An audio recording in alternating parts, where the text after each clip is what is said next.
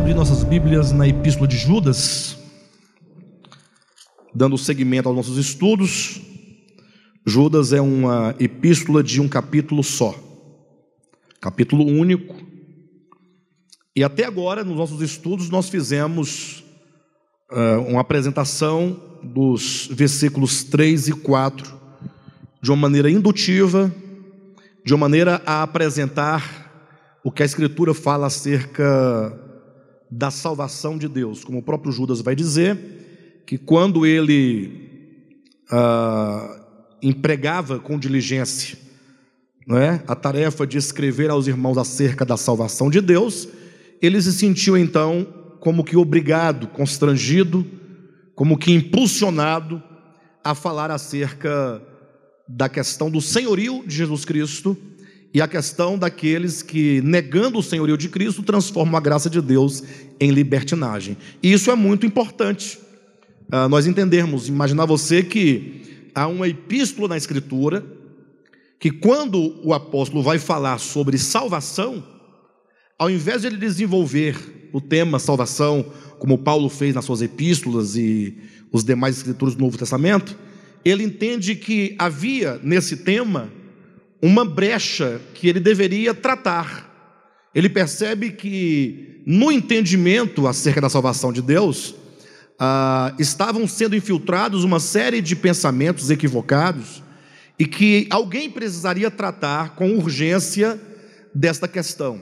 A questão que está no versículo 4: Pois certos indivíduos se introduziram com dissimulação os quais desde muito foram antecipadamente pronunciados para esta condenação, homens ímpios que transformam em libertinagem a graça de nosso Deus e negam o nosso único soberano e Senhor Jesus Cristo. Ou seja, pessoas que negam o senhorio de Cristo e ao negar o senhorio, eles transformam a graça em libertinagem. Ou seja, eles pregavam a salvação de Deus, apresentando a salvação destituída do aspecto do senhorio de Cristo. Ou seja, não existe, nós declaramos alto e bom som, não há salvação sem o senhorio de Cristo. Paulo disse isso em poucas palavras, é, né, numa síntese, ele diz que é salvo todo aquele que com sua boca confessar a Jesus como Senhor e em seu coração crer que Deus o ressuscitou dentre os mortos.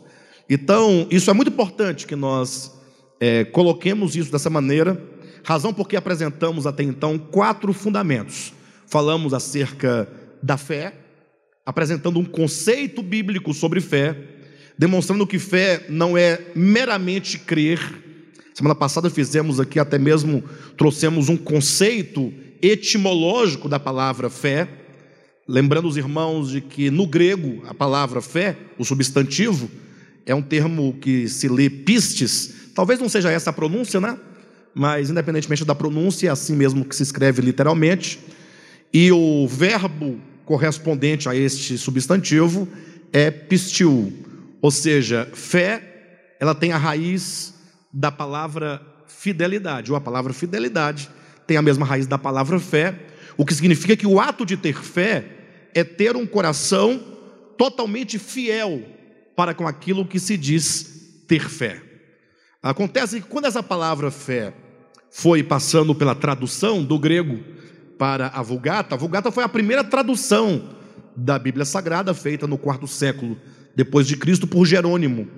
Então a primeira tradução foi do, do grego para o latim, chamada de Vulgata.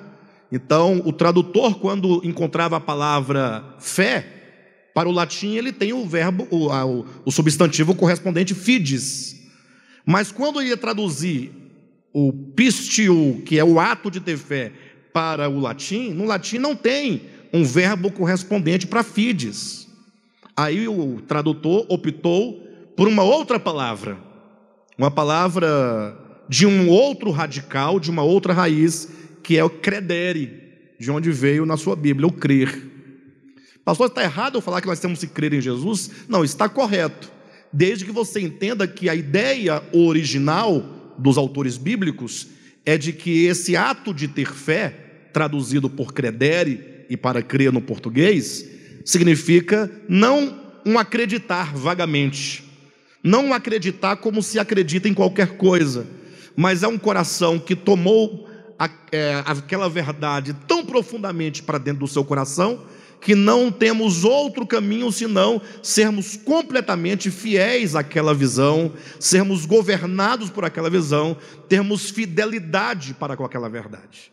Então, nós falamos sobre a fé, falamos sobre a salvação, cuja experiência ela é sempre orgânica, ainda que a salvação tenha um aspecto judicial, mas ela acontece, ou seja, Cristo judicialmente efetuou a salvação na cruz do Calvário mas eu só experimento aquela salvação em mim organicamente. A fé se apropria do sacrifício de Cristo e me une a Ele na sua morte e ressurreição. Falamos também acerca da graça de Deus, essa graça que não somente é um favor imerecido, mas a graça como um poder divino que age no homem dentro do seu coração, educando-o na verdade, conduzindo-o para fora do mundo e conduzindo no caminho da justiça. E falamos na semana passada também o quarto fundamento acerca do senhorio de Cristo Jesus, demonstrando que a questão do senhorio não é uma questão relativa, não é uma questão de só menos importância. A questão do senhorio de Cristo é, é, é na verdade, a questão chave de toda a experiência do, do cosmo, porque o que é a queda de Satanás ou de Lúcifer? E o que é a queda do homem, senão a rebelião contra o senhorio de Deus? Né? Então, nesse sentido, a salvação não pode se efetuar sem que se resgate a, o senhorio de Cristo, né? que foi quebrado, que foi rompido. Então, o homem cai quando se rebela contra o Criador, e só pode ter paz e ser reconciliado com o Criador quando o seu coração se submete novamente a Deus, como quem retorna à casa do Pai. É basicamente a experiência do filho pródigo. Não haveria reconciliação plena se o filho não tivesse tratado no seu coração com a sua rebelião, com tudo aquilo que o levou para fora de casa. Perfeito? Então veja que toda a preocupação dessa epístola, no caso de Judas em particular, é a questão do senhorio de Jesus Cristo. Por isso que a partir do versículo 5, ele passa a dar alguns exemplos daqueles que, tendo tido uma relação original com o Criador, caíram em rebelião e, por causa da sua rebelião, veio sobre eles o juízo divino. Tá bom? Vamos ler então os versículos 5 até o versículo 7. 5, 6 e 7.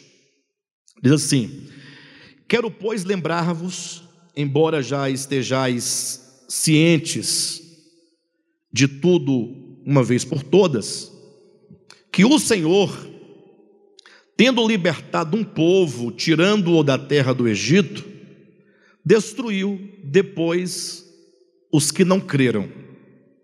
E a anjos os que não guardaram o seu estado original, mas abandonaram o seu próprio domicílio, ele tem guardado sob trevas em algemas eternas para o juízo do grande dia como Sodoma e Gomorra e as cidades circunvizinhas, que havendo se entregado à prostituição como aqueles, seguindo após outra carne, são postas para exemplo do fogo eterno, sofrendo punição. Eu pretendo ah, discorrer com os irmãos cada um desses três exemplos. Hoje eu quero falar de maneira geral acerca do juízo que aqui se anuncia. Entenda vocês que quando Judas ele fala assim, olha, ao tratar com vocês acerca da salvação, me senti como que constrangido, imbuído de uma responsabilidade de falar para vocês acerca do senhorio de Jesus Cristo. Olha o que ele está dizendo. E ele passa então a dar três exemplos. Quero, pois, lembrar-vos.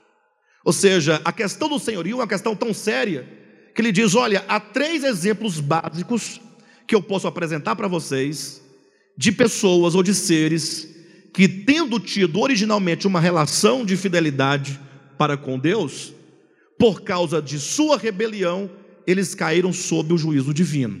Aí ele cita o povo de Israel, ou que sejam os hebreus, que tendo sido tirado do Egito pelo próprio Deus, acabaram perecendo no deserto em razão da sua rebelião contra Deus. Ou seja, eles saíram do Egito, eles foram salvos.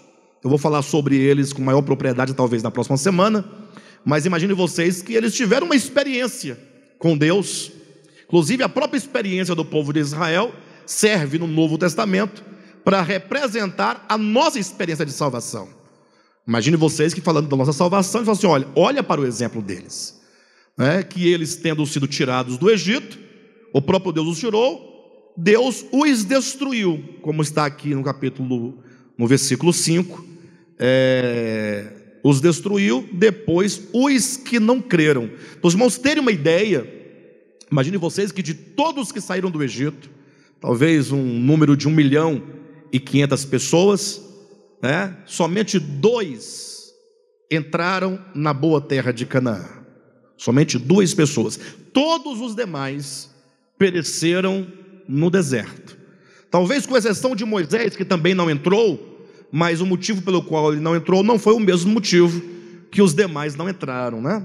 Então, tirando Moisés, Josué e Caleb, todos os demais pereceram no deserto. Por quê? Porque se tornaram incrédulos no seu coração e se rebelaram contra o Criador. Do mesmo modo, versículo 6 fala sobre os anjos, anjos que não guardaram seu estado original.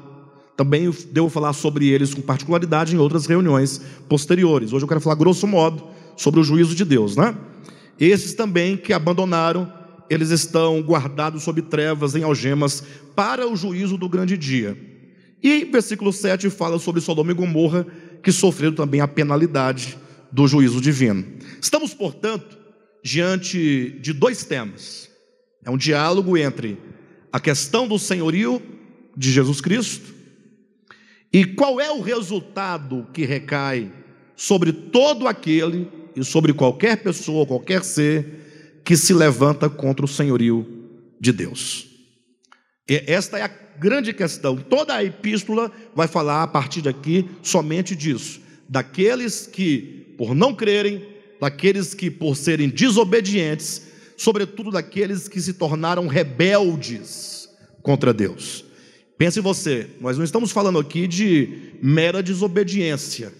Judas está falando daqueles que se tornaram rebeldes contra o Criador, aqueles que chegaram a renegar completamente o Senhor Jesus Cristo e o seu senhorio. Então, quando se fala de juízo de Deus, infelizmente, em razão de uma leitura multifacetada das Escrituras, muitas pessoas acabam tendo uma má impressão de Deus. Aqueles, sobretudo, que leem o Antigo Testamento, veio uma série de juízos, como Sodoma e Gomorra, como o dilúvio e outros juízos mais, e chegam no Novo Testamento também, leem o Novo Testamento, mas como vão colhendo versículos isolados, eles acabam criando uma caricatura de Deus, ou uma imagem distorcida da pessoa de Deus. Quando nós falamos sobre Deus, temos que tomar um cuidado muito grande, porque Deus é aquele ser que nós não conhecemos, no sentido de que Deus habita em luz inacessível, que olho algum jamais viu nem é capaz de ver. E todo o testemunho que de Deus é dado nas Escrituras, do Antigo Testamento, seja de Moisés, seja de qualquer um dos profetas, nós temos que ter a, a clareza de que a própria Escritura diz que a lei e os profetas, isto é, o Antigo Testamento, ele é uma sombra de bens vindouros. Ou seja, se a própria escritura neotestamentária aponta o Antigo Testamento como uma sombra, ora, uma sombra, por que, que a Bíblia hebraica antiga é chamado de sombra? É, o que significa uma sombra? Bem, a sombra, primeiramente, indica que não é a realidade. Né? Onde é que diz isso com maior clareza? Colossenses, capítulo 2, versículos 16 e 17. Quando Paulo diz: Ninguém, pois, vos julgue por causa de comida e bebida, por causa de dias de festas, lua novas e sábados. Ele coloca esses quatro itens para resumir toda a lei, porque comida e bebida é algo que ocorre ou ocorria no templo diariamente, os sábados acontecia semanalmente, lua nova ocorre mensalmente e as festas de Israel ocorria anualmente. Então, a propósito, ele toma esses quatro elementos para marcar, fazer o ciclo completo de dia, semana, mês e ano, para falar da totalidade da lei. Ninguém, pois, vos julgue dessa totalidade da lei, né, nesses pontos que eu acabei de elencar, porque tudo isso tem sido sombra de realidades vindouras. E ele diz: porém, a realidade é Cristo. Porém, a realidade o corpo é o próprio Cristo. Quando ele diz o corpo é de Cristo, o corpo é o próprio Cristo, não confunda com o corpo de Cristo, que é a igreja, perfeito? Porque ele está falando de sombra. Para haver uma sombra, o que é preciso? É preciso um corpo, um objeto. É preciso uma luz que, batendo contra ou indo de encontro a este objeto, possa então ah, iluminá-lo e como a luz não pode passar ou perpassar pelo objeto, no sentido imediato do objeto, a luz não pode alcançar. Essa ausência de luz após o corpo é o que se chama sombra. Sombra nem mesmo se pode dizer que é reflexo. Sombra é ausência de luz. Então, sombra significa não é a realidade, sombra significa ausência de luz. Se você prosseguir identificando as características de uma sombra, a sombra ela não é, ela não dá uma, uma, um formato adequado, ela deforma a imagem, ora alonga, ora diminui, ora engorda, não é isso? A sombra não pode traduzir o cheiro, a textura, a cor, os traços. Que dirá a sombra poderia traduzir o coração de Deus, o que ele tem dentro de si. Então, nesse sentido, se a lei é sombra, ela não pode traduzir com perfeição aquilo que Deus é. Eu não posso ler o Antigo Testamento e a partir dele chegar a uma conclusão daquilo que Deus é. Não é sem razão que João, no seu evangelho, registrou as palavras de João Batista, capítulo 1, versículo 18, quando diz, 17 e 18, né? A lei foi dada por intermédio de Moisés. A graça e a verdade vieram por intermédio de Jesus Cristo. Então ele faz uma distinção. A lei veio por Moisés. Agora, a graça e a verdade. A verdade veio por meio de Cristo. A verdade não veio por meio de Moisés. Entenda a verdade enquanto a tradução exata da realidade. Então, aquilo que Deus é só se traduz de maneira real, concreta, e verdadeira na pessoa de Jesus Cristo. Por isso, no versículo seguinte, João continua dizendo: Porque ninguém jamais viu a Deus. Se a lei foi dada por intermédio de Moisés, se a graça veio por meio de Jesus Cristo, em seguida é dito: Porque ninguém jamais viu a Deus, mas o Deus unigênito que está no seio do Pai é quem o revelou. Significa que a revelação de Deus vem por meio do Filho, que é a verdade acerca de Deus e Deus não pode ser revelado por meio da lei, que é mera sombra, até mesmo porque Moisés não podia falar com exatidão de Deus, porque Moisés nunca viu a Deus, porque ninguém jamais viu a Deus. Por isso que Paulo também vai dizer que Cristo, na sua encarnação, é a expressão exata do Pai. Ou seja, eu só sei quem é o Pai quando eu olho para Jesus Cristo. Quando eu ouço Jesus Cristo, esse Deus encarnado que viveu entre os homens, que, como diz, quem vê a mim, vê o Pai, eu e o Pai somos um. Então eu só vejo o Pai quando eu vejo o Filho, e esse Filho é quem traduz com exatidão aquilo que o Pai é. Afinal, Cristo é a expressão exata do Pai, conforme Colossenses capítulo 1, versículo 13. Não é? Cristo é a expressão exata do Pai.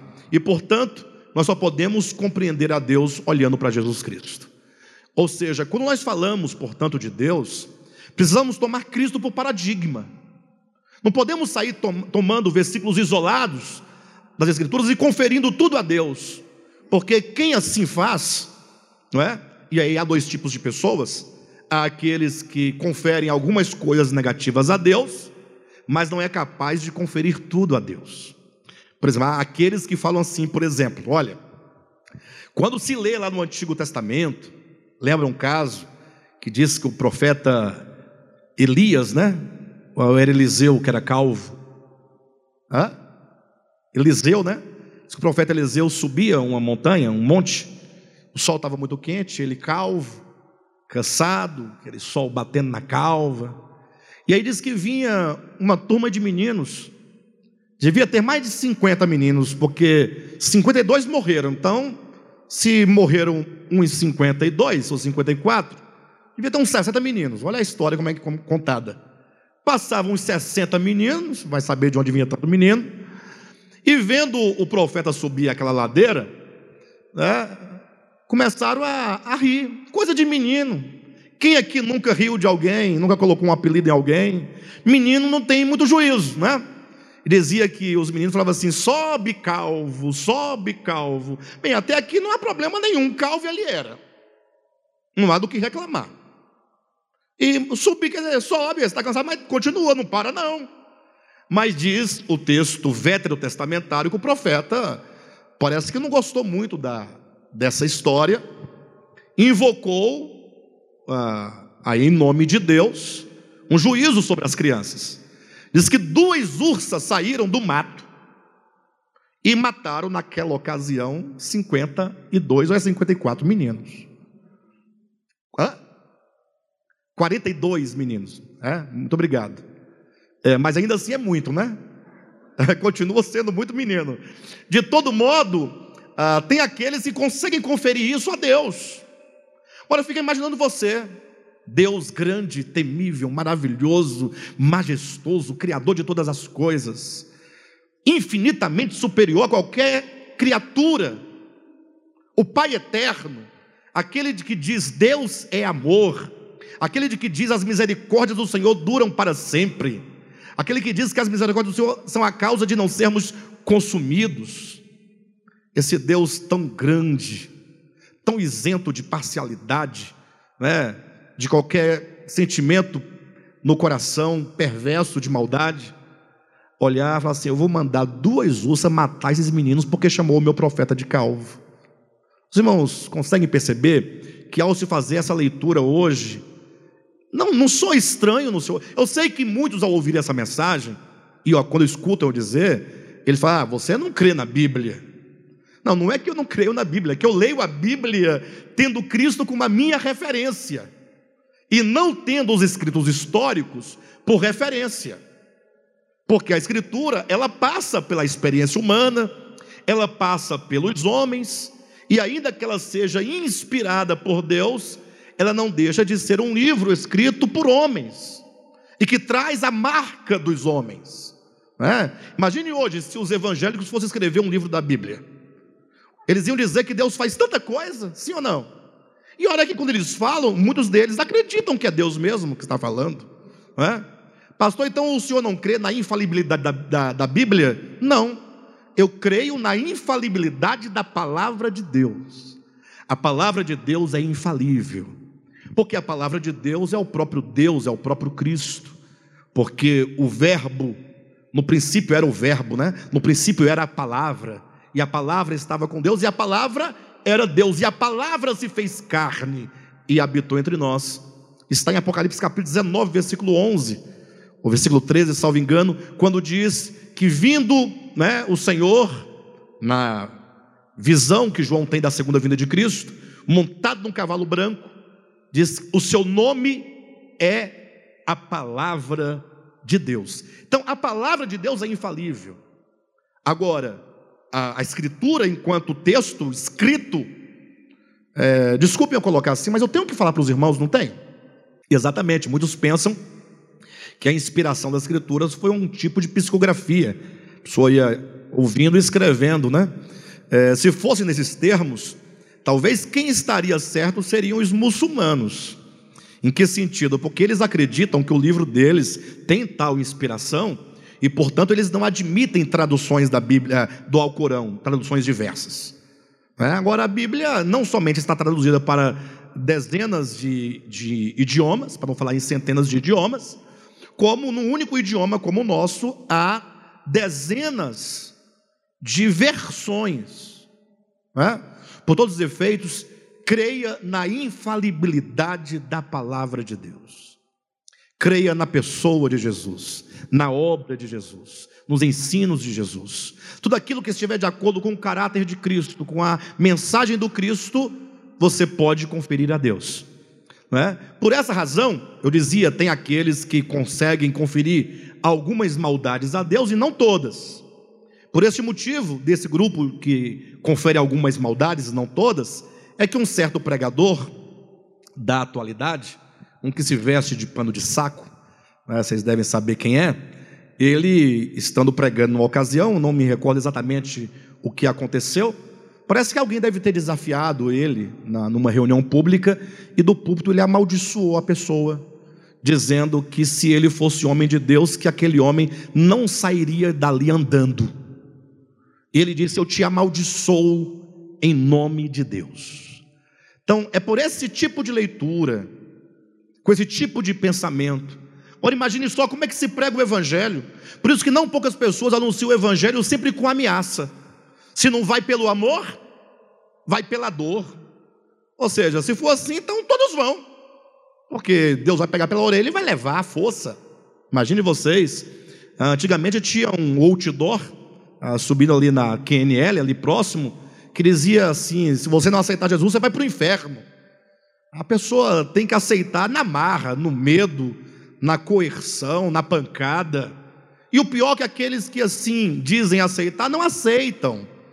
Não é? Eles não são, como diz o apóstolo Paulo, constrangidos pelo amor do Senhor. Então, não poucas pessoas dizem que, que o que houve lá em Sodoma e Gomorra, tomando aqui o exemplo de Judas, foi Deus que ficou irado a tal ponto com aquele povo que resolveu derramar fogo sobre aquele povo. Alguém fala, mas, mas não foi? Lá em Gênesis diz que foi. Bem, convido vocês para abrir a Bíblia comigo em Lucas capítulo 9, por gentileza. Diz assim o versículo 51: E aconteceu que, ao se completarem os dias em que devia Jesus ser assunto ao céu, manifestou no semblante a intrépida resolução de ir para Jerusalém. E enviou mensageiros que o antecedessem. Indo eles, entraram numa aldeia de samaritanos, para lhe preparar pousada. Mas não o receberam, porque o aspecto dele era de quem decisivamente ia para Jerusalém. Vendo isto, os discípulos Tiago e João perguntaram: Senhor, queres que mandemos descer fogo do céu para os consumir? Está na sua Bíblia isso? Ah, mas o que vocês acham dessa ideia? Eu acho uma boa ideia. Ora, imagine, irmãos, tem pecado maior do que rejeitar o Cristo de Deus? Puxa, o Cristo veio para salvar, para perdoar, para curar, e agora esses samaritanos só, só podiam ser samaritanos. Começa daí. Né? Só podia ser samaritano. Não é assim que nós pensamos? O ser humano pensa? Não é assim que o crente pensa? Quando acontece algo, quando alguém, um ímpio, fala uma palavra contra Deus ou qualquer coisa relacionada a isso, Logo o crente falou: pode esperar, a mão de Deus vai pesar. Já ouviram isso? Até quando, quando o crente faz alguma coisa, alguém diz que vai pesar a mão, que dirá quando é um, como no contexto bíblico, um samaritano. Para os hebreus, os samaritanos eram um povo totalmente amaldiçoado, era um povo corrompido, era um povo que não tinha a bênção de Deus. Então, quando Pedro, é, Tiago e João inclusive Tiago e João são os filhos do trovão, ficaram sabendo que os samaritanos não queriam receber Jesus, eles tiveram uma ideia, está aqui, versículo 54. Vendo isto, os discípulos Tiago e João perguntaram: Senhor, o senhor se lembra que lá no passado, mais propriamente, se lermos Gênesis capítulo 19, há um registro em que Deus mandou fogo do céu e teria destruído Sodoma e Gomorra. Não seria uma ótima ocasião, Jesus, para nós orarmos e Deus fazer o mesmo com esses samaritanos? Primeiro, que o expune pela rejeição do Filho de Deus. Segundo, que fica de exemplo para que ninguém mais faça o mesmo. Vamos orar e vamos pedir fogo do céu. Diz o texto bíblico, versículo 55. Jesus, porém, voltando-se, os repreendeu e disse: Vós não sabeis de que espírito sois, pois o filho do homem não veio para destruir as almas dos homens, mas para salvá-las. E seguiram para outra aldeia. Olha que resposta de Jesus: Vós não sabeis de que espírito sois. Em outras palavras, vem cá, vocês estão de que espírito? De que lado vocês estão? O filho do homem, ele não veio para matar. Não é a missão, não é a obra, não é a vontade do Pai que isso aconteça. O filho do homem veio trazer salvação. O filho do homem não é enviado para trazer juízo. Pastor, mas agora ficou complicado, porque lá diz que Deus derramou fogo do céu. É verdade, a Bíblia fala sobre o juízo de Deus. Mas quando fala sobre o juízo de Deus, nós precisamos compreender como esse juízo divino acontece.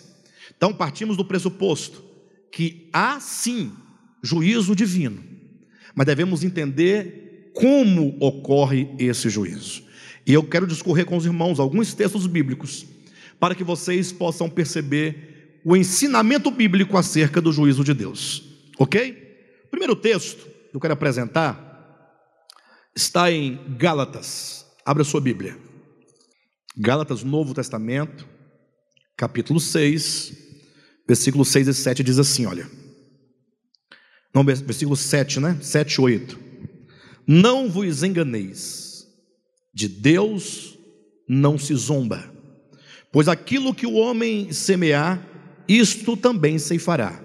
Porque o que semeia para a sua própria carne, da carne colherá corrupção mas o que semeia para o espírito, do espírito colherá vida eterna. Olha que, que coisa interessante esse texto. Esse texto ele é muito uh, fresco na minha mente, no sentido de que me parece que toda a minha vida eu escutei esse texto. A minha mãe, ela declarava esse texto. Sempre que surgia uma situação meio complicada, ela dizia para a pessoa: Olha, não te engane, de Deus não se zomba. Era um tipo de ameaça que ela fazia, sabe? Era um tipo de ameaça que ela fazia. Mas a bichinha na época não tinha entendimento, né, mãezinha? Hoje já entende, já não vai fazer mais isso. Mas o texto ele começa com um certo. Uh, é, se você parar, não vos enganeis, de Deus não se zomba, logo, opa, peraí, o que, que vai acontecer? Não parece um tom de ameaça? Cuidado, não se pode zombar de Deus. Alguém pode falar, mas e tem quem zombe de Deus? Deve ser os homens perversos, né? Aí, como eu dizia agora há pouco, se há aqueles que ousam ah, conferir algumas coisas mas a Deus, há um outro grupo, que eu não falei naquela né, hora, esse grupo confere todas as coisas negativas de que diz a Escritura veterotestamentária a Deus. Né? São aqueles tidos por ateus, por agnósticos, e eles fazem questão de pegar os textos mais perversos das Escrituras e apresentar, dizendo: Este é o Deus da Bíblia. E muitos deles não podem crer no Deus das Escrituras exatamente em razão desse tipo de leitura. Né? O que significaria exatamente dizer no texto: de Deus não se zomba? Quando é que o homem zomba de Deus? Ele zomba de Deus quando Deus avisa algo. E a pessoa, então, no seu coração, não precisa proferir nenhuma palavra, mas no seu coração ela diz: nada, bobagem, isso não vai dar nada. Sabe quando um pai tem um filho e o filho está brincando com uma tomada? O pai fala: Filho, não mexe nessa tomada, vai, vai te dar um choque. Cuidado, choque é perigoso. Choque pode matar, choque pode fazer uma série de coisas. Filho, não faça. E o filho desdenha do que o pai diz. E o filho continua. O filho continua por quê? Porque o pai sabe de nada. O pai, eu, eu, tenho, eu estou no controle da situação. Isso é o sentido de zombar. E ao prosseguir, a criança leva um choque. Eu pergunto: foi o pai que foi lá e meteu a mão do menino para que ele. O pai não faz esse tipo de coisa. Mas o menino acaba colhendo o fruto da sua própria desobediência. Quando Paulo diz: Não vos enganeis, de Deus não se zomba, ele explica, pois, esse pois é um pois, é um termo explicativo. Por que, que de Deus não se zomba? Porque aquilo que o homem semear, isso também ceifará. Ou seja, tudo aquilo que nós falamos de maneira consciente, todas as palavras proferidas intencionalmente, todos os sentimentos cultivados no coração e todas as nossas atitudes que são geradas a partir do nosso próprio coração, elas são sementes. Ou seja, nós passamos o dia inteiro semeando. Tudo que nós fazemos é uma semente. E a Escritura diz: você um dia vai colher. A expressão que diz de Deus não se zomba quer dizer, Deus já nos deu a Sua palavra, Ele já nos falou qual é o caminho que nos conduz à vida e apontou o caminho que conduz à morte. Agora, se o homem não ouve a palavra de Deus, se ele desdenha da palavra de Deus, se no seu coração ele duvida da palavra de Deus, ou se o homem se considera forte, ou bom, ou capaz o suficiente, achando que está no controle da situação, o texto diz: aquilo que você vai receber no futuro, quando diz de Deus não se zomba, cuidado, isso vai ser a colheita daquilo que você mesmo plantou. Você planta e você próprio é quem colhe o fruto da sua ação. Para esse tipo de juízo, nós chamamos juízo passivo de Deus. O que significa essa expressão juízo passivo? Significa que Deus, Ele é justo.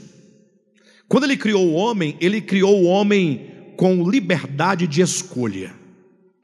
Lógico, se você basta você olhar para um homem e compará-lo a qualquer animal que houver sobre a terra. Para aqueles que acham que o homem não tem liberdade de ação, basta você olhar para os animais e perceber que os animais todos vivem na base do instinto. Ou seja, os animais não têm a liberdade de escolher servir a Deus, não servir, pecar, não pecar. Eles são o que são. Só pode agir por aquilo que já está determinado né, ali neles para que eles façam, para que eles sejam. Eles não têm culpa, eles não têm responsabilidade em nada que eles façam.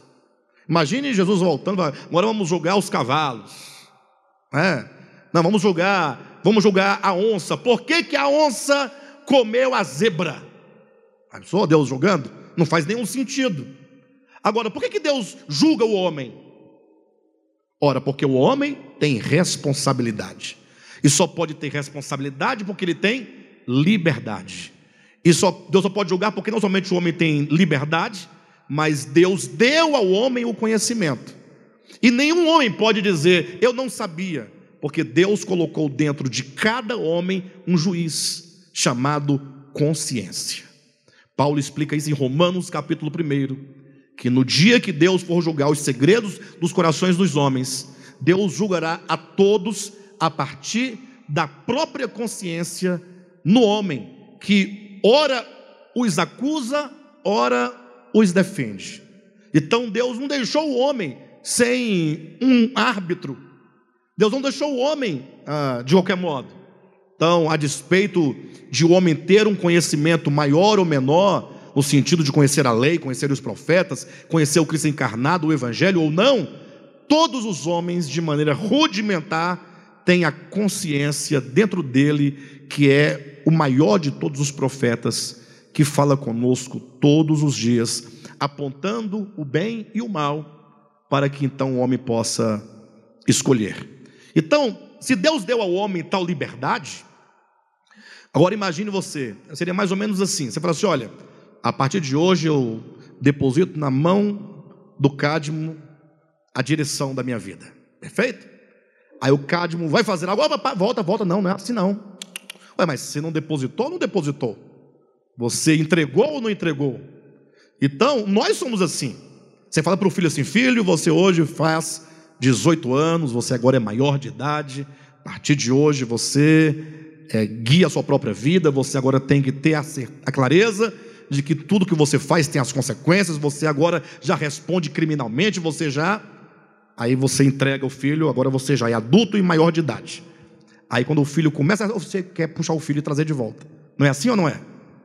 E você quer até puni-lo, até usar força. Imagina se Deus fizesse isso conosco. Deus, quando dá a liberdade ao homem, Ele dá. E Ele, sabendo do mau uso que o homem pode fazer da sua liberdade, ainda assim Ele deu a liberdade. Ele não nos fez animais, Ele nos deu o atributo da vontade. Você tem vontade. Ele te colocou no mundo com a possibilidade de viver por meio do conhecimento ou por meio da vida. Agora, quando o homem começa a andar no caminho mal, Deus avisa: esse caminho é um caminho de morte. Avisa uma vez, avisa duas, envia os profetas, fala na consciência, fala por meio de circunstâncias. E o homem vai caminhando, ele vai resistindo, de modo então que quando ele chegar no limite, eu pergunto, quando ele estiver na beira do abismo para cair no abismo de morte, Deus tem ou não tem o poder de falar: não, você não vai cair, eu não vou deixar. Eu te amo tanto que eu não permito que você caia. Ele tem esse poder ou não tem o poder? Mas se ele assim o fizesse, não haveria uma contradição? Ele dar ao homem a liberdade? O homem faz de tudo contra a liberdade que ele recebeu, e agora, na hora final, ele simplesmente, Deus evita que a pessoa sofra a penalidade. Então, a justiça de Deus é uma justiça permissiva. Ele permite que o homem colha o fruto das suas ações. Por isso que Paulo diz aqui em Gálatas: aquele que semeia para a carne, da carne colherá a corrupção. E aquele que semeia para o espírito, do espírito colherá o que? Vida eterna. Querem ver? Abra sua Bíblia no livro de Oséias. Há um texto interessante, capítulo 4, versículo 1 até o versículo 3. Ouvi a palavra do Senhor, vós, filhos de Israel, porque o Senhor tem uma contenda com os habitantes da terra, porque nela não há verdade, nem amor, nem conhecimento de Deus. O que só prevalece é perjurar mentir, matar, furtar e adulterar. E há arrombamentos e homicídios sobre homicídios. Por isso, tem um por isso?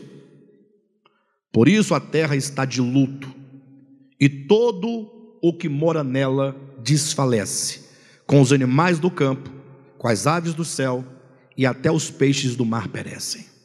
Veja como que a terra ela sofre as consequências do pecado dos homens. Ora, o que aconteceu em Sodoma e Gomorra nada mais foi do que o resultado de toda a transgressão humana contra Deus. Ou seja, o homem vai cometendo pecados e mais pecados, e aquele volume de pecado vai trazendo uma série de consequências, até que os cataclismas começam a acontecer em razão do pecado do homem. Oséias deixa claro Deus dizendo: aqui na terra o que há é mentira, é roubo, é adultério, arrombamentos, e por causa disso a terra sofre. É o que Paulo diz em Romanos capítulo 8, que a terra ela sofre e ela está gemendo e sofre a corrupção, não voluntariamente, mas por causa daquele que a sujeitou. Então, quando Deus criou o homem, Deus o colocou para governar sobre a terra. Então, toda a, a terra depende dessa governança. Uma vez que o homem caiu em razão do pecado do homem, lá em Gênesis já está dizendo: começaram a nascer espinhos e abrolhos. A terra passou a sofrer por causa do pecado do homem, não por causa de si mesma, os efeitos do seu pecado, e daí vem enchentes, vem inundações, vem os terremotos, os maremotos, os tsunamis, tudo isso como consequência do pecado do homem.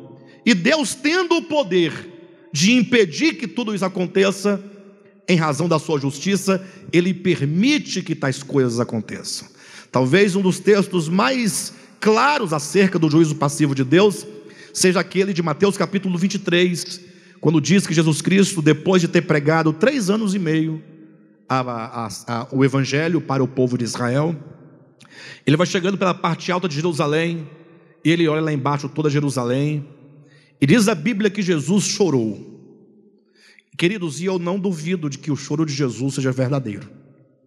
Quem vai duvidar do choro de Jesus? Quem vai dizer que Jesus chorava lágrimas de crocodilo, como diz o ditado? Quem vai dizer que Jesus chorava com fingimento? Chorava com hipocrisia? Ninguém vai dizer isso. Ele chorava porque ele doía o coração, é? Ele chorava porque ele sentia no coração a dor daquilo que ele estava vendo. E ele diz: Jerusalém, Jerusalém, que matas os profetas e que apedrejas os que te foram enviados. Quantas vezes eu quis reunir vocês, como a galinha faz debaixo, ah, reunindo os pintinhos debaixo de suas asas, eu quis acolhê-los, protegê-los, salvá-los, mas vocês não quiseram. Então ele primeiramente fala sobre a graça, o papel salvador. Eu quis isso, desejei por isso, vocês não quiseram. E agora, qual é o resultado disso? E aí então ele profetiza o juízo, ele declara o juízo. Interessante que as palavras que na Bíblia você vai encontrar que Deus julga, o juízo de Deus, Todas essas palavras no grego não significa execução de uma sentença, mas significa a pronúncia de uma sentença, a determinação de uma sentença. Quando Deus diz: "Olha, por causa disso, vocês sofrerão o que vocês devem sofrer". É como Cristo disse: "Tantas vezes eu quis acolher vocês, mas vocês não quiseram, e desde agora, portanto, consequentemente, essa casa ficará vazia, ficará deserta e não ficará aqui pedra sobre pedra que não seja derribada. Ali ele está vendo que o resultado né, da negação do Salvador por parte de Israel atrairia o juízo divino, que eram os romanos que haveriam de destruir Israel. Haveriam de destruir Jerusalém no ano 70, por ocasião do reinado do imperador Tito, como de fato aconteceu. Mas ele fala: o juízo está vindo, e eu, sendo Deus encarnado, ele só podia lamentar aquela situação. Tendo o poder de impedir que o juízo chegasse, não impediu. Isso é juízo passivo de Deus. Mas há um outro texto, Romanos capítulo 1, que deixa essa questão totalmente expressa de modo transparente. Capítulo 1 de Romanos, versículo 18. Interessante que o texto começa dizendo assim, ó: A ira de Deus se revela do céu contra toda impiedade e perversão dos homens que detêm a verdade pela injustiça. Então, logo o texto começa dizendo: a ira de Deus se manifesta. Eu tenho esse texto por um paradigma de interpretação. Porque quando nós lemos coisas futuras, profecias, ah, nós temos o prejuízo de não ver ou de não saber como será. Não é? Está dito que será, mas nós, como nunca aconteceu, como é que nós podemos ter a noção exata de como será se ainda não aconteceu? Por isso que é mais fácil você entender profecia já cumprida do que profecia a se cumprir. É fácil você pegar uma profecia bíblica que já teve o seu cumprimento e você explicar, porque você tem o, os fatos históricos para demonstrar. Agora, a profecia que não se cumpriu, você só pode ter uma noção, não é? mas você não tem a ideia clara de como será. A prova disso são as muitas vezes que a, os exegetas tiveram que mudar de opinião com respeito à interpretação de profecias.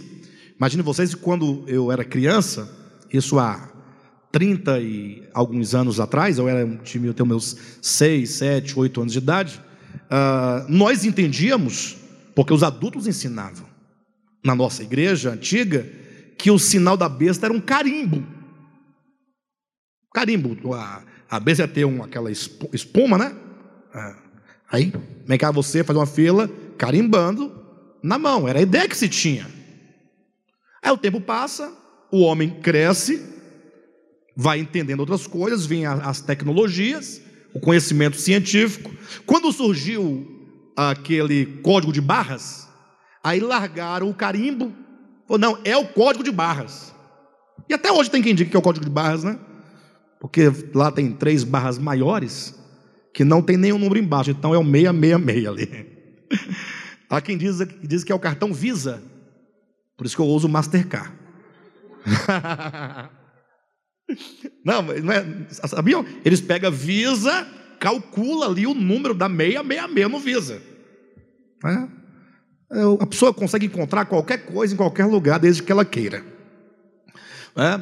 Quando veio agora o tal do biochip, a tecnologia lançou, agora já falam do biochip. Mas eles vão sempre abandonando as suas interpretações. Ou seja, como é algo futuro, eles não têm paradigma.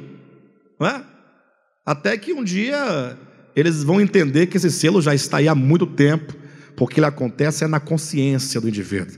Na testa quer dizer que está sendo imprimido, impresso, inscrito na consciência, na mente, o modo de ser do anticristo. A imagem do anticristo está sendo erigida dentro do santuário de Deus, que é o homem.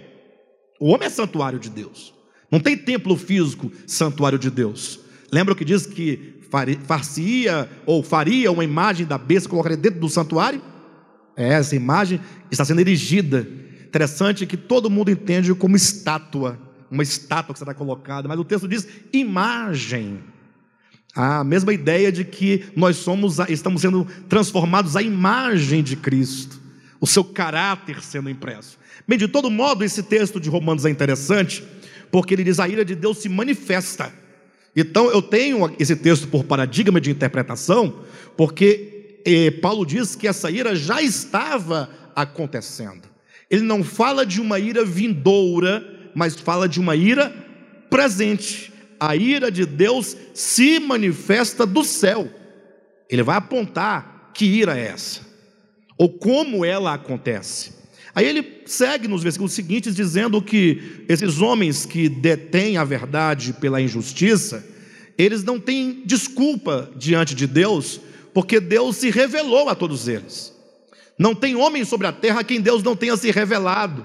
E Paulo vai apresentar a própria criação como sendo um espelho no qual se pode ver, se pode perceber, se pode é, ali os atributos invisíveis de Deus, o eterno poder de Deus, como a própria divindade, são manifestadas aqui por meio das coisas criadas. Então os homens não têm desculpa.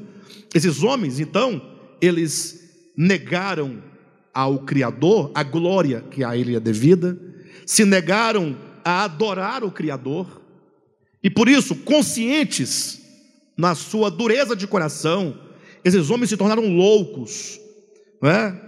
Eles se tornaram nulos nos seus próprios raciocínios, com o coração obscurecido, o coração insensato, tornaram-se loucos, mudaram a glória de Deus, do Deus incorruptível, em imagem de, de seres corruptíveis, de animais, de aves, de quadrúpedes e mesmo de seres humanos. Ou seja, conforme esses homens foram dizendo não ao Criador, e o Senhor dizendo a eles: Olha, vejam aqui a minha revelação, vejam como eu me mostro a vocês, como eu me revelo a vocês, voltem-se a mim, deem a glória ao único que é devido, e os homens resistindo. Essa resistência é exatamente aquilo que está em Salmo de número 2, versículo 3, quando os homens diz, dizem: Rompamos de nós os seus laços e sacudamos de nós as suas algemas. Isso porque os homens, ah, na própria, no próprio ato da criação, eles são ligados ao Criador por laços e algemas. Ou seja, o homem traz ainda dentro de si uma série de atributos divinos, como que a imagem de Cristo neles, enquanto amor, justiça, misericórdia, isso está no ser humano. O homem foi criado à imagem de Deus. Então é como se no homem os canais da sua alma, ou como se a sua alma fosse canais por onde a, a bondade de Deus passa, a, a, a graça de Deus passa, a misericórdia, a justiça. Mas os homens, não querendo estar ligados e atados ao Criador, eles querem se separar. E Deus então vai clamando, vai se revelando, vai se mostrando ao homem, até que chega um momento em que Deus ele permite que esse homem rompa com esses laços. Olha o que diz o versículo 25 de Romanos capítulo 1. Ou melhor, versículo 24. Por isso, tem na sua Bíblia esse por isso. Esse por isso significa porque esses homens detêm a verdade pela injustiça, porque esses homens, tendo o conhecimento de Deus, não deram a Ele a glória, porque esses homens negaram render graças a Deus, porque esses homens se tornaram loucos, insensatos, e com seu coração obscurecido, negaram a Deus a glória que lhe é devida, fizeram para si deuses de todo tipo de animais e quadrúpedes, porque esses homens eles não quiseram um criador, por isso, versículo 24, Deus entregou tais homens à imundícia pela concupiscência, concupiscência de seu próprio coração. Vocês entendem? Deus os entregou. É como se houvesse essas cordas segurando o homem, e o homem embrutecido, querendo fugir, querendo sair, e Deus segurando, e Deus resistindo em razão do seu amor, são cordas de amor. Mas chega um momento que Deus fala assim: bem, vocês não querem, então vocês vão. Deus deixa o homem ir. E quando o homem então vai, ele sofre as consequências do seu próprio pecado.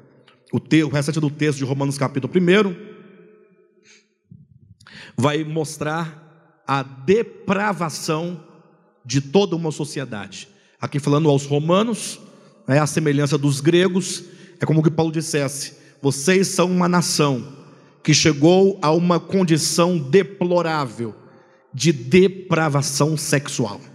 O texto absolutamente fala de homossexualidade, tanto é que o texto fala que a ira de Deus se manifesta contra homens que detêm a verdade pela injustiça.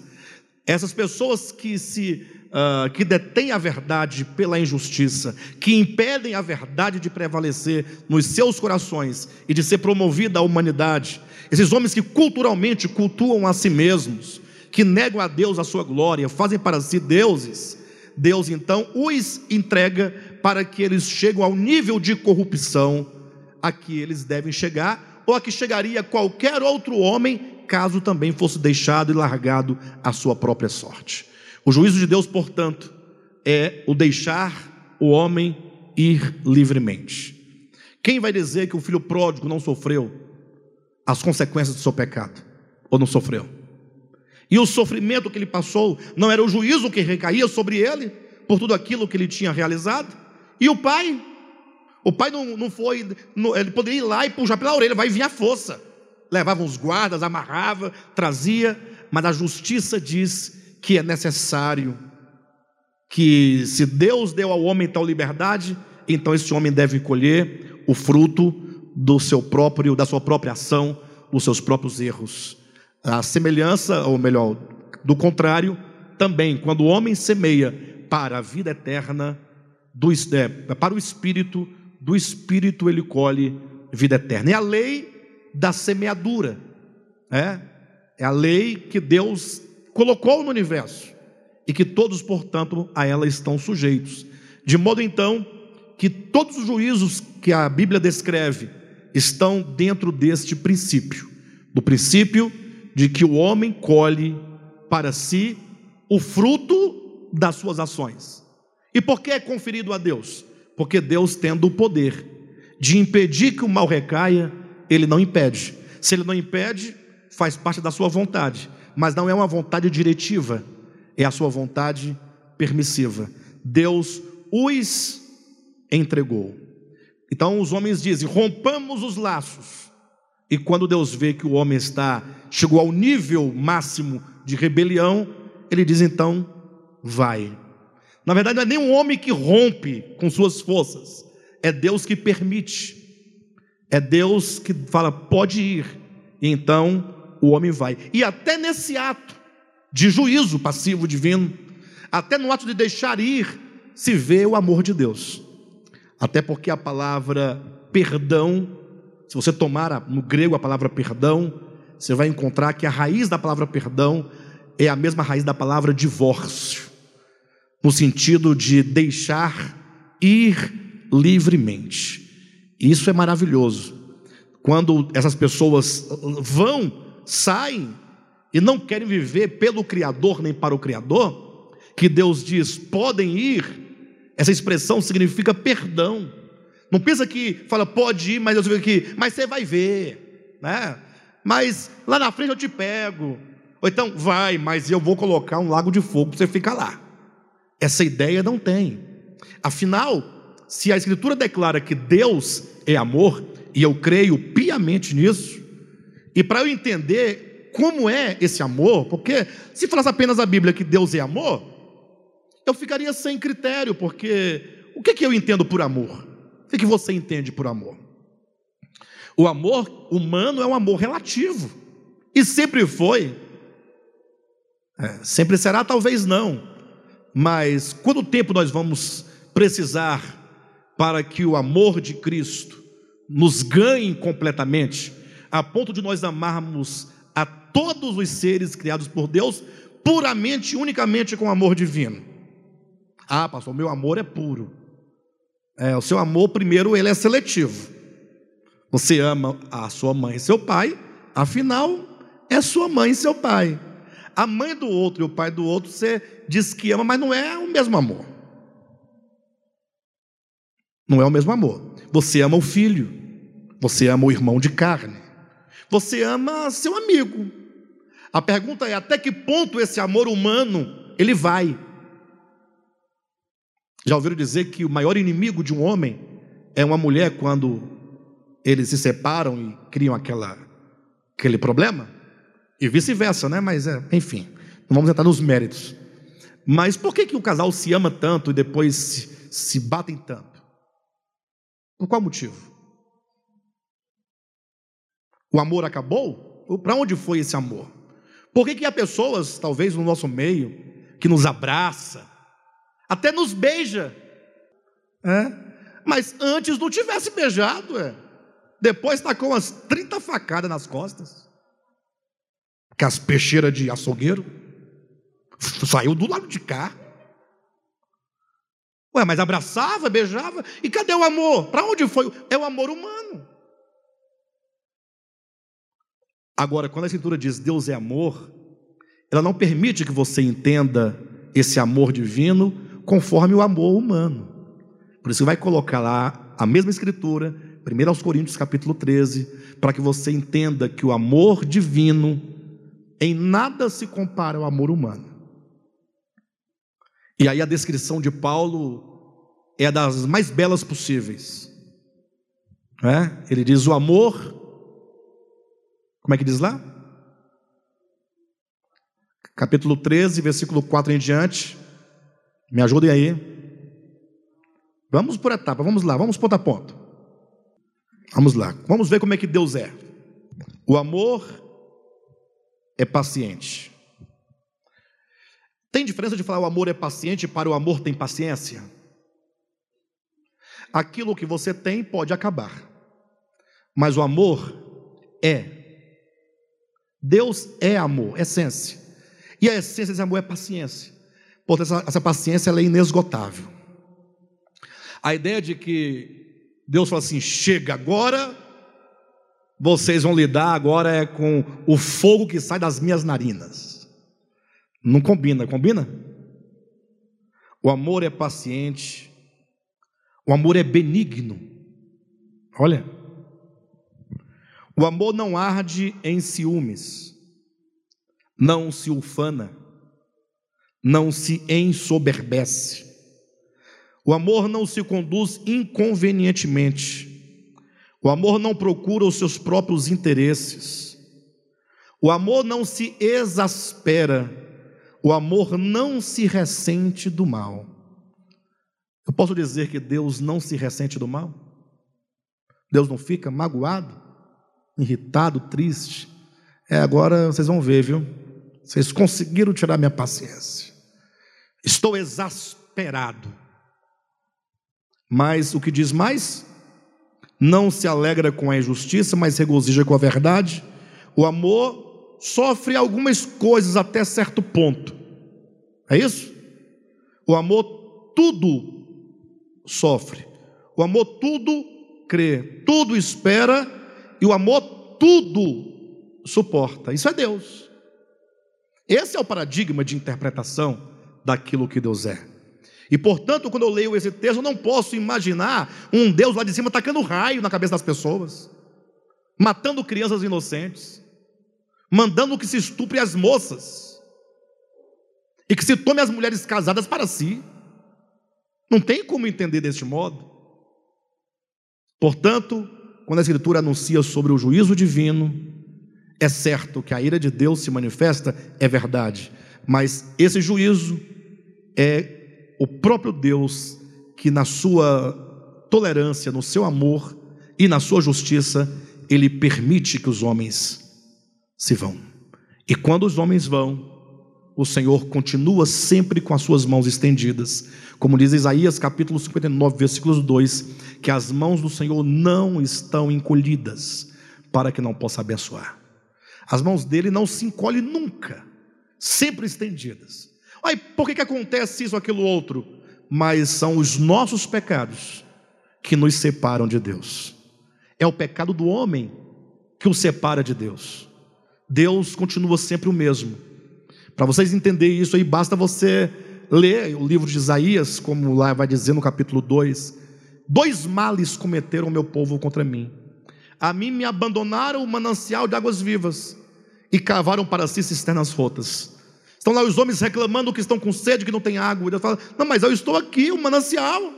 Eu nunca vos privei da abundância do meu ser, das minhas bênçãos, das minhas riquezas. Deus nunca privou homem algum disso. Mas é o homem que abandona o manancial, é o homem que cava para si as suas cisternas. Por isso, no mesmo livro de Isaías, capítulo 55, ele vai dizer: Vinde, vinde e comei de graça, comei carne, bebei vinho de graça, porque Deus é gracioso. O livro de Oséias, então, é um tratado só sobre a misericórdia de Deus, mostrando em Gomer, uma mulher que se prostituía, a condição do povo, e mostrando em Oséias o amor de Deus, que depois de tudo o que aconteceu, ele ainda foi lá comprar, resgatar, num leilão, aquela que lhe feria continuamente e que ele sabia que continuaria a ferir. Bem, de todo modo, eu gastei hoje o estudo de hoje para falar, grosso modo, quando Judas apresenta aqui esses três juízos aqui sobre o povo que foi tirado do Egito, sobre os anjos caídos, Sodoma e Gomorra, para falar sobre esse princípio do juízo divino, que é um juízo passivo. Tá bom? Semana que vem, ao dar continuidade, eu quero falar um pouco sobre o povo de Israel e mostrar na Escritura como se deu essa situação deles. Quero gastar também um tempo, ou na semana que vem ou na outra, falando sobre os anjos caídos, para depois nós seguirmos então apresentando o caráter, o coração, a alma. O Judas faz uma descrição minuciosa dos caracteres de um coração daqueles que não se submetem ao governo divino. Vai ser bom que nós vamos ter uma ideia dessas questões para quem sabe nós também tratarmos com o nosso coração. Tá bom? Glória a Deus.